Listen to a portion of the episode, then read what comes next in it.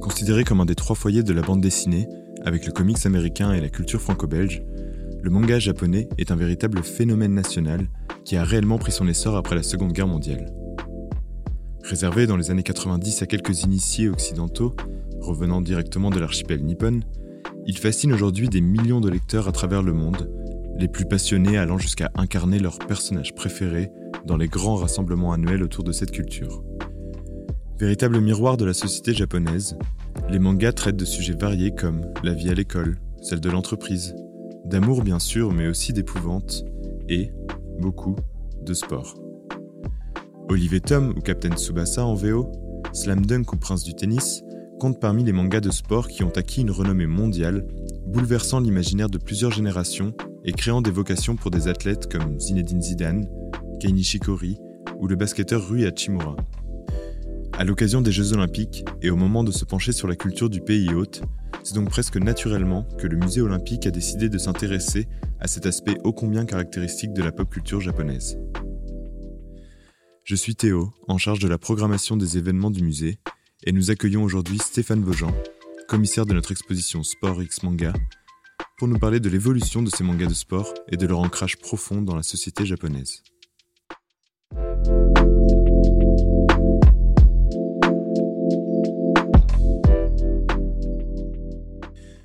À la croisée des Jeux, le podcast qui rapproche sport et culture en explorant l'influence des Jeux olympiques sur vous, sur nous, sur nos imaginaires et dans nos sociétés.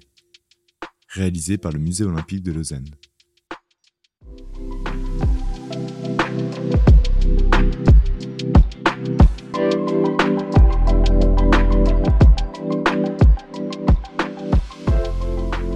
Bonjour Stéphane. Bonjour Théo. Alors on est très heureux de vous accueillir. Donc on rappelle que vous avez été euh, le directeur artistique du Festival de la bande dessinée d'Angoulême avec qui nous, nous avons co-réalisé cette exposition. Et donc vous êtes aussi le commissaire de cette exposition Sport X Manga. Et puis pour commencer, euh, peut-être avec le début et, euh, le plus important, qu'est-ce que c'est exactement qu'un manga de sport? Quelles sont ses caractéristiques qui en font un, objet culturel aussi unique? Alors, le manga de sport est un genre extrêmement populaire au Japon qui a plusieurs euh, aspects, plusieurs facettes, donc c'est difficile de le réduire à une définition. Globalement, c'est le genre roi parce que c'est le genre par lequel commencent la plupart des mangaka. On essaie souvent de leur faire faire leur gamme euh, sur des mangas de sport. C'est aussi un des tout premiers genres de bande dessinée qui apparaît dans l'après-seconde guerre mondiale, puisqu'à côté du genre aventure inventé par Tezuka, le sport, qui devient de plus en plus populaire dans la société japonaise, utilise le manga pour véhiculer ses valeurs et essayer de séduire et de recruter de nouveaux praticiens. C'est surtout le cas du, du baseball dans un premier temps, puis du, des arts martiaux dans un second. Enfin, euh, le manga de sport, dans son genre le plus connu, le plus célèbre, c'est ce qu'on appelle le suppokon. C'est un genre très particulier qui revient plutôt euh, au milieu des années 60 et qui est un genre très codifié qui flatte des valeurs typiquement japonaises comme l'abnégation, le, dépassement de soi. Donc euh, c'est un genre qui est très chargé de valeurs. Mais bon, aujourd'hui, voilà, le manga de sport, c'est tout un tas de choses très différentes. On peut citer Slam Dunk, qui est l'une des bandes dessinées les plus célèbres, qui est pas du tout un suppokon. Oui, alors justement, est-ce que l'on peut dire que ces valeurs japonaises qui transparaissent dans le, dans le manga de sport reflètent finalement aussi le contexte dans lequel s'est développé ce médium? Alors tout à fait. En fait, les valeurs japonaises et le sport, ou le sport en tout cas, et le portefeuille des valeurs vis-à-vis de la société japonaise, c'est précisément le sujet de cette exposition ou l'un des grands thèmes de cette exposition. Puisque dans le Japon d'après-guerre, d'immédiate après-guerre, en fait, c'est précisément l'inverse, c'est-à-dire que le manga et le sport ont vocation non pas à véhiculer des valeurs japonaises, mais à plutôt sensibiliser les Japonais sous occupation américaine aux valeurs américaines. Et c'est pour ça que le baseball est central. Non seulement il devient le sport le plus populaire du pays, mais il devient euh, également le, je dirais, le vecteur de tout un portefeuille de valeurs, à savoir une société n'est pas nécessairement alignée, mais elle peut se répartir sur tout un terrain avec chacun une responsabilité. Bref, ça peut être le bordel et ça peut marcher quand même. Euh, donc, Dans un premier temps, je dirais que le manga a presque vocation à diffuser des valeurs étrangères, à sensibiliser à des valeurs étrangères. Et même en 1950, lorsque les arts martiaux reviennent en grâce après 5 ans de censure au Japon, le but n'est pas de flatter un certain esprit japonais, mais au contraire de faire migrer ces pratiques, qui dépendaient de l'armée, vers les disciplines sportives qui sont de plus en plus admises par la société japonaise. Donc le manga là n'est pas là pour renforcer la dimension japonaise des arts martiaux, qu'on a voulu combattre parce que militariste, mais au contraire pour aider les arts martiaux à migrer des disciplines militaires aux disciplines sportives. En fait, ce retour en grâce des valeurs japonaises associées, euh, on va dire, à une pratique, à une discipline, ça revient vraiment au milieu des années 60, et c'est un scénariste très célèbre qui les remet à jour, qui s'appelle Iki Kajiwara. Donc c'est le scénariste de deux grandes bandes dessinées de cette époque, qui s'appellent L'étoile des géants, Star of the Giants, excusez-moi, Kyojin no Shin, et de Ashita no Joe, Joe de demain. L'un, le premier, c'est une bande dessinée de baseball qui dépeint euh, le quotidien d'un jeune homme qui souhaite intégrer la plus célèbre équipe du Japon, qu'on appelle les Yomiuri Giants, à une époque où ils sont au sommet de leur succès. Ils ont huit ou neuf victoires euh, à leur actif et sont vraiment les grandes stars de la société civile japonaise.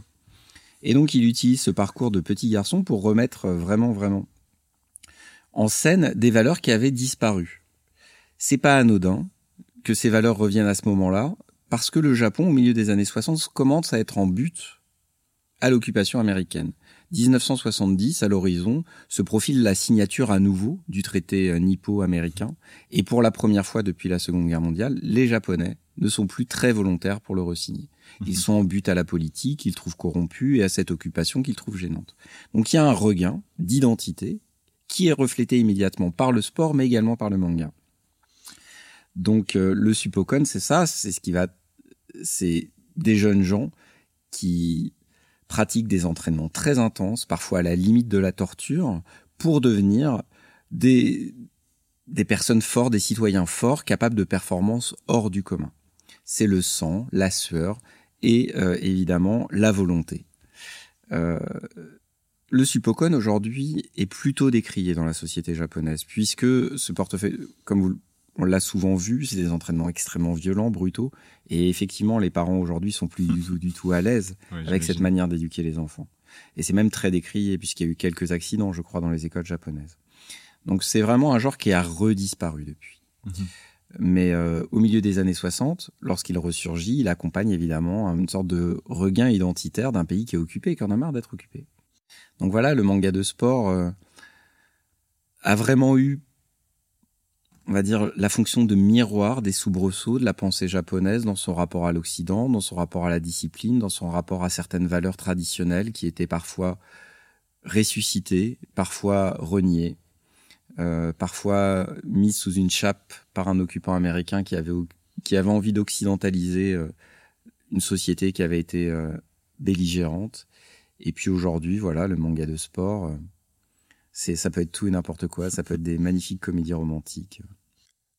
Pour, revenir à ce, début du manga et cette transmission de valeurs occidentales, euh, quels sont les moyens, notamment formels, qui ont été mis en place par les mangaka pour conquérir leur public?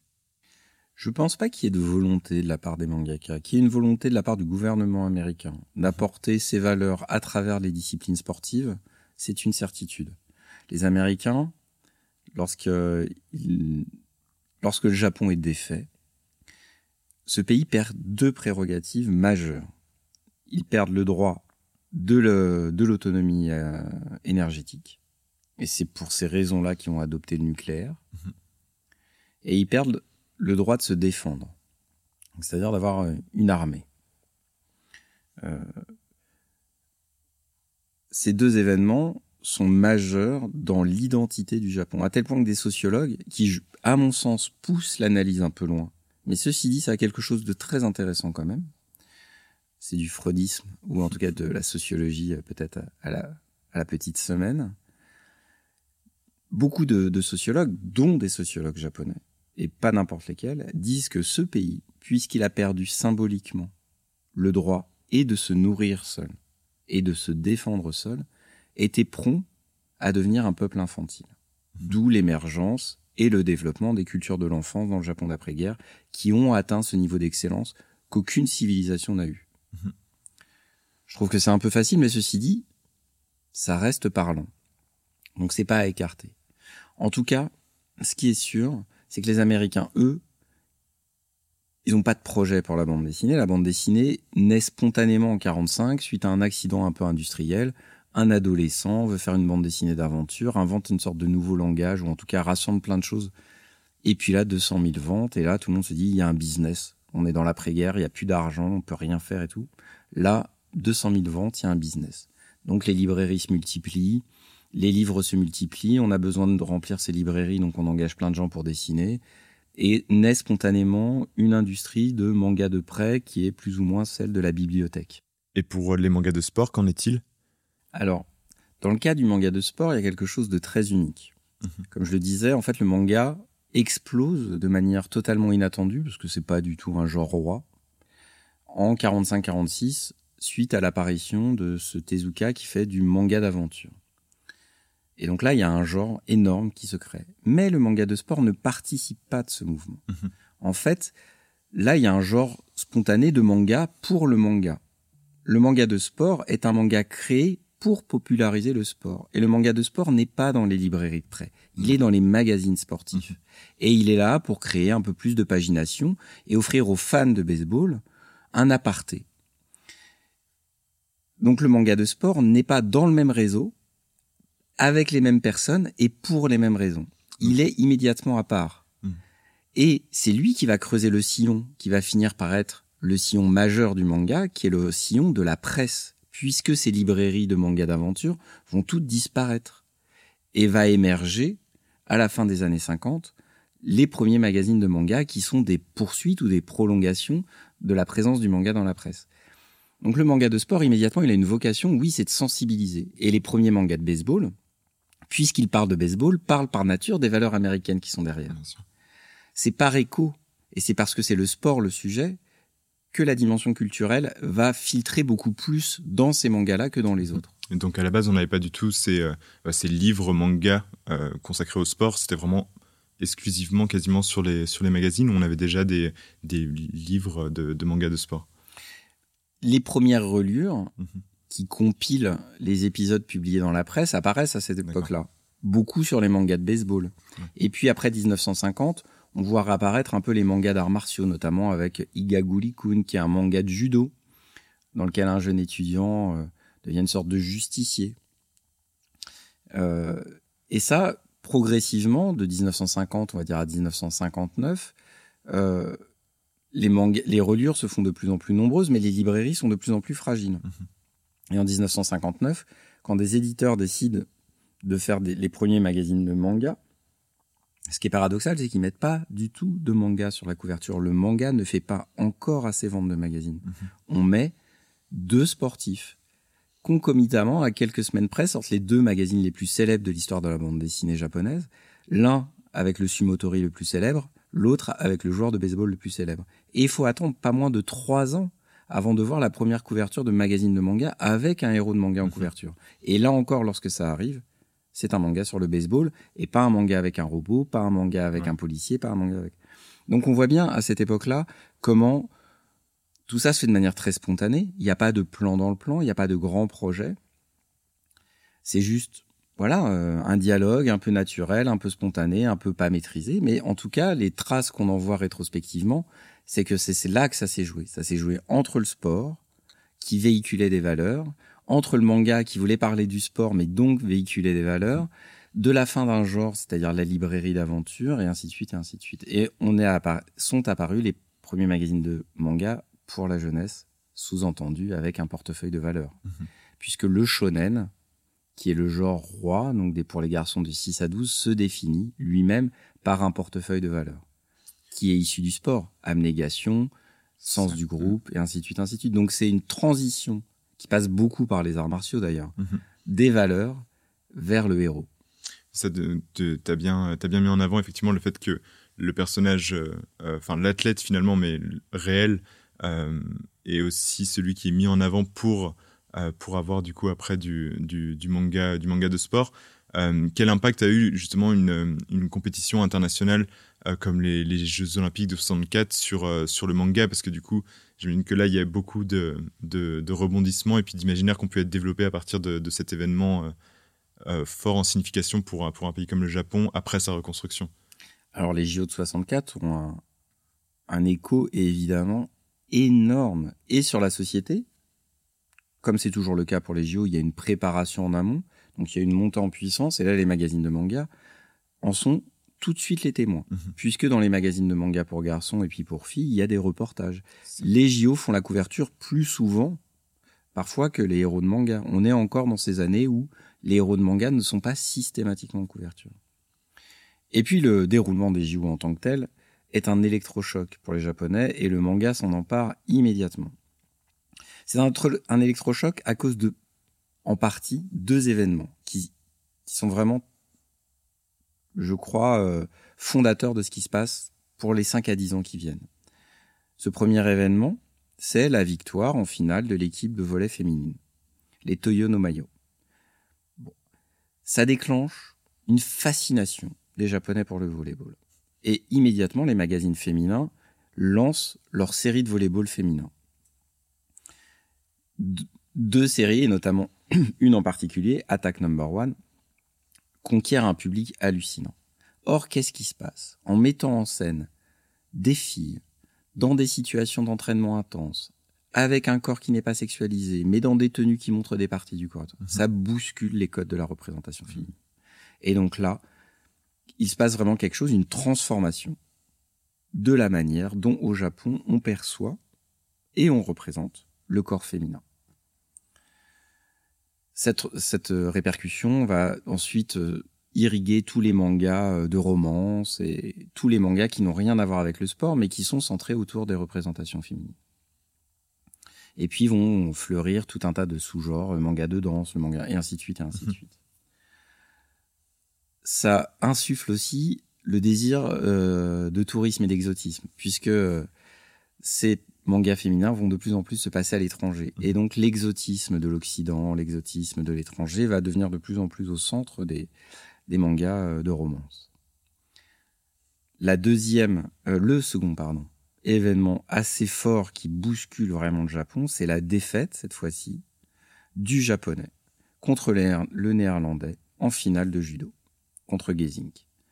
Cette défaite du Japon sur son sol, sur sa discipline la plus ancestrale et la plus identitaire, est un électrochoc qui est vécu immédiatement comme une réappropriation.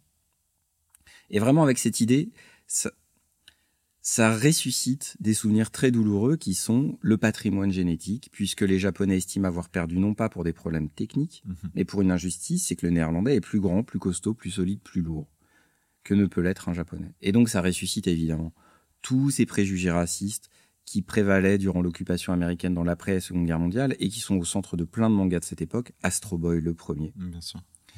Euh, de la différence. Que se passe-t-il? Immédiatement, et d'ailleurs Iki euh, Kajiwara dont je vous parlais qui fait du Spokon commence un manga immédiatement avec ça. Je suis mort le jour où Gazing a gagné. Alors vraiment, et là c'est vraiment le manga de la reconquête de l'identité japonaise. Puisque les étrangers nous ont battus sur notre sol avec nos disciplines, nous allons les battre sur leur sol avec leur discipline. Et émerge immédiatement tout un tas de mangas de sport sur la boxe thaïlandaise, le catch, qui est d'école, qui est déjà un peu populaire, mais là qui décolle dans des sommets hallucinants. Et puis la boxe avec ce fameux Ashita Nojo, ce garçon des rues qui pratique la boxe anglaise et qui se hisse, qui se hisse le long des couches sociales, qui essaye de s'extraire de sa pauvreté avec ses points.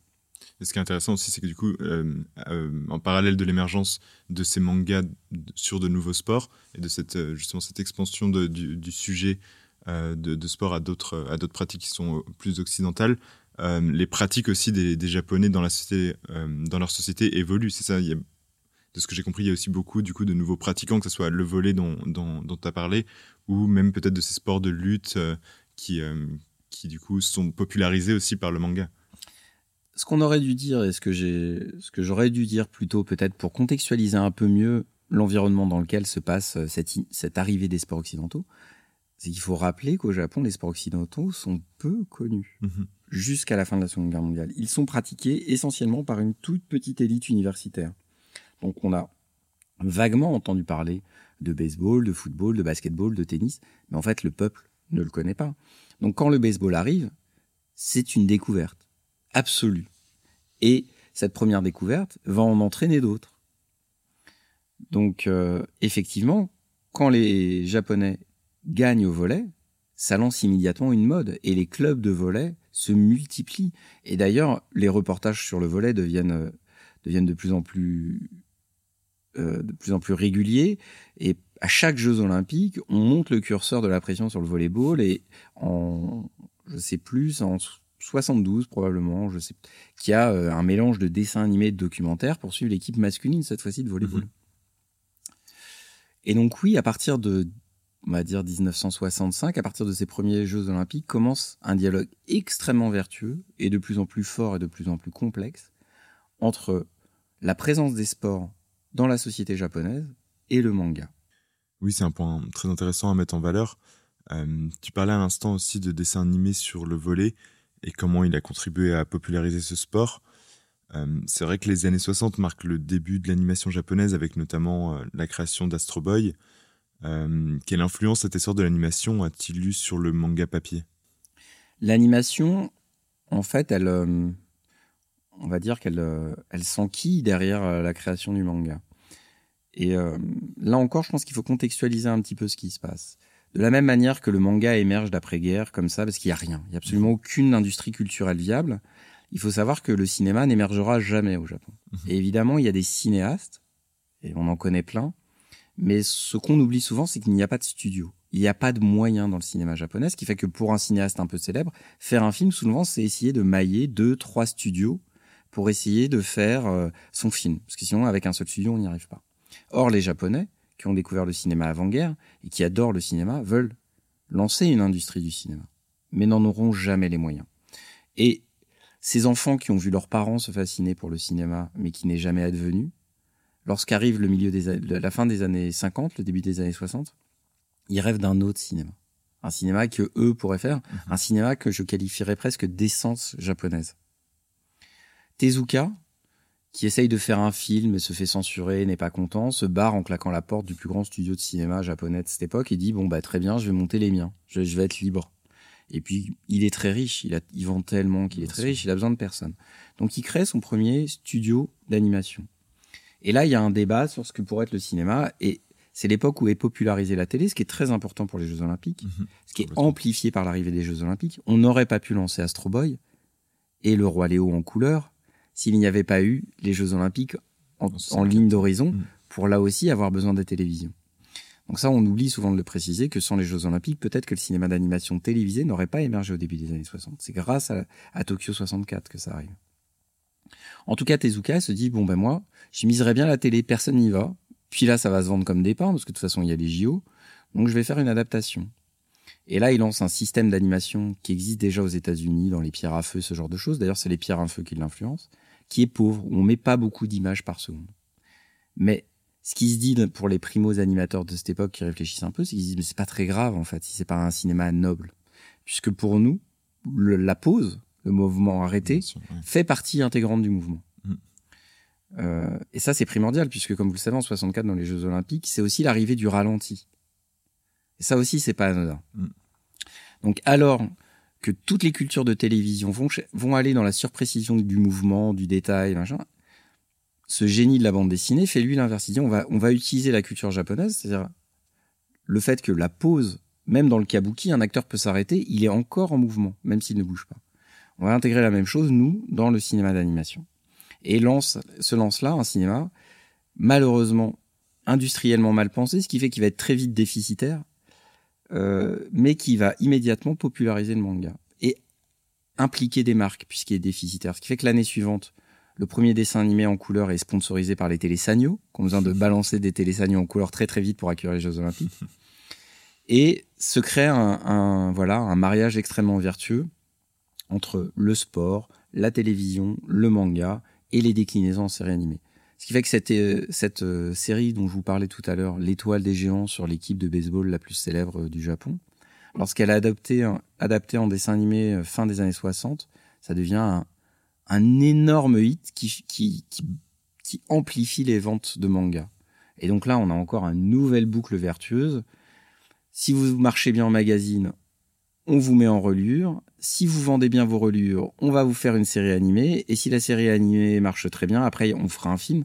Mais en tout cas, ça va, la série animée va faire vendre du manga et ainsi de suite, qui va faire euh, populariser le sport.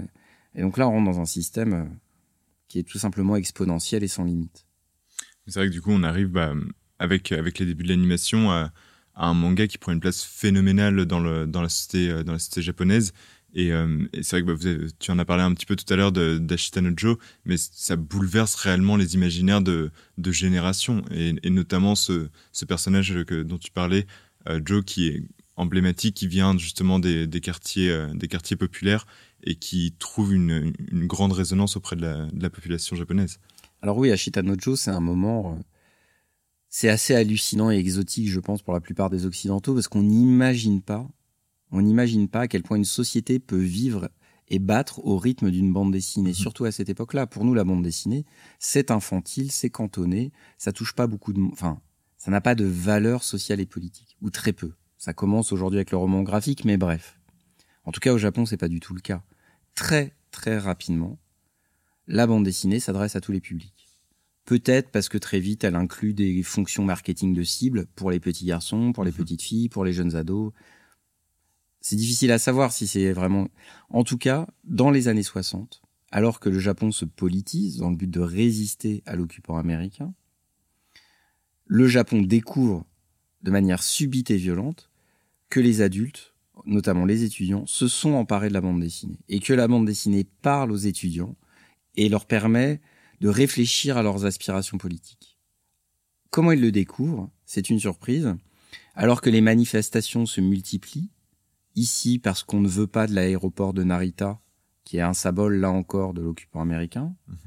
là de la station de métro de Shinjuku qui va devenir la plus grande station de métro au monde, mais qui va dénaturer la ville de Tokyo, évidemment euh, créer de plus en plus de pauvreté en, évacuant toutes les personnes qui habitent là.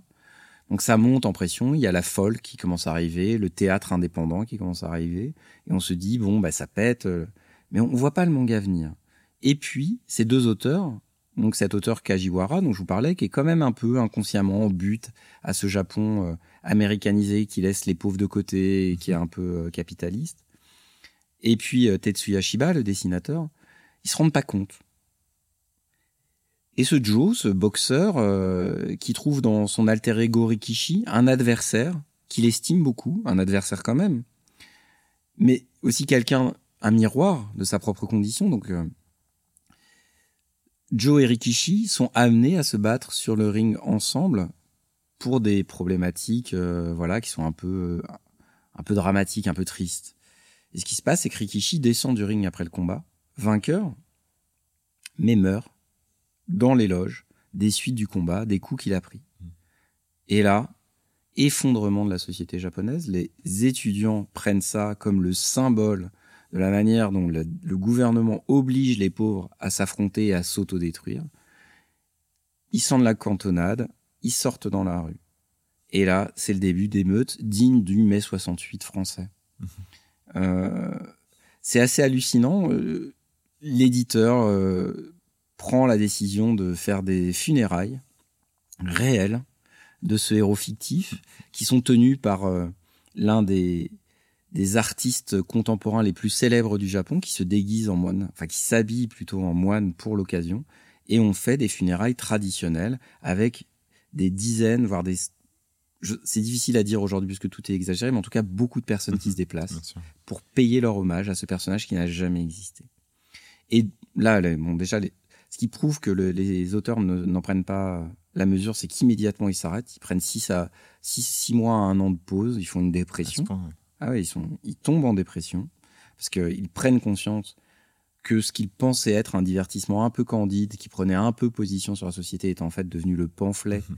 euh, à partir duquel euh, se rebelle toute une génération.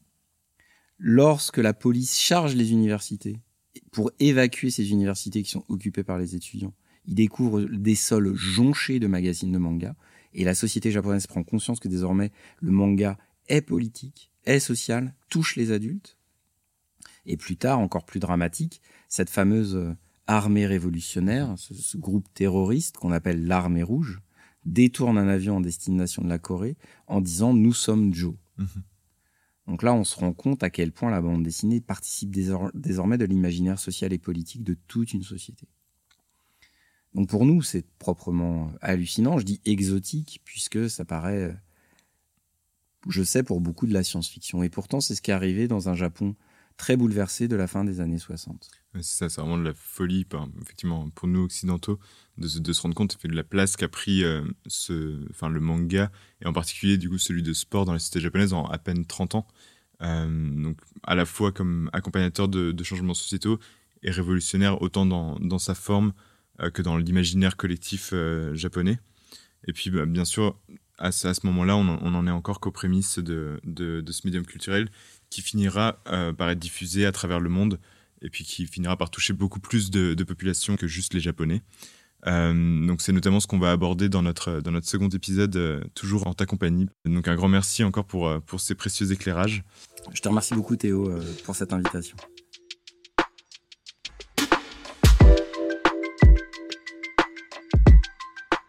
Cet épisode vous a plu? N'hésitez pas à nous le faire savoir par commentaire ou en le notant de 5 étoiles sur votre réseau d'écoute préféré. On vous rappelle que l'exposition Sport X Manga est visible au Musée olympique de Lausanne du 18 mars au 21 novembre 2021.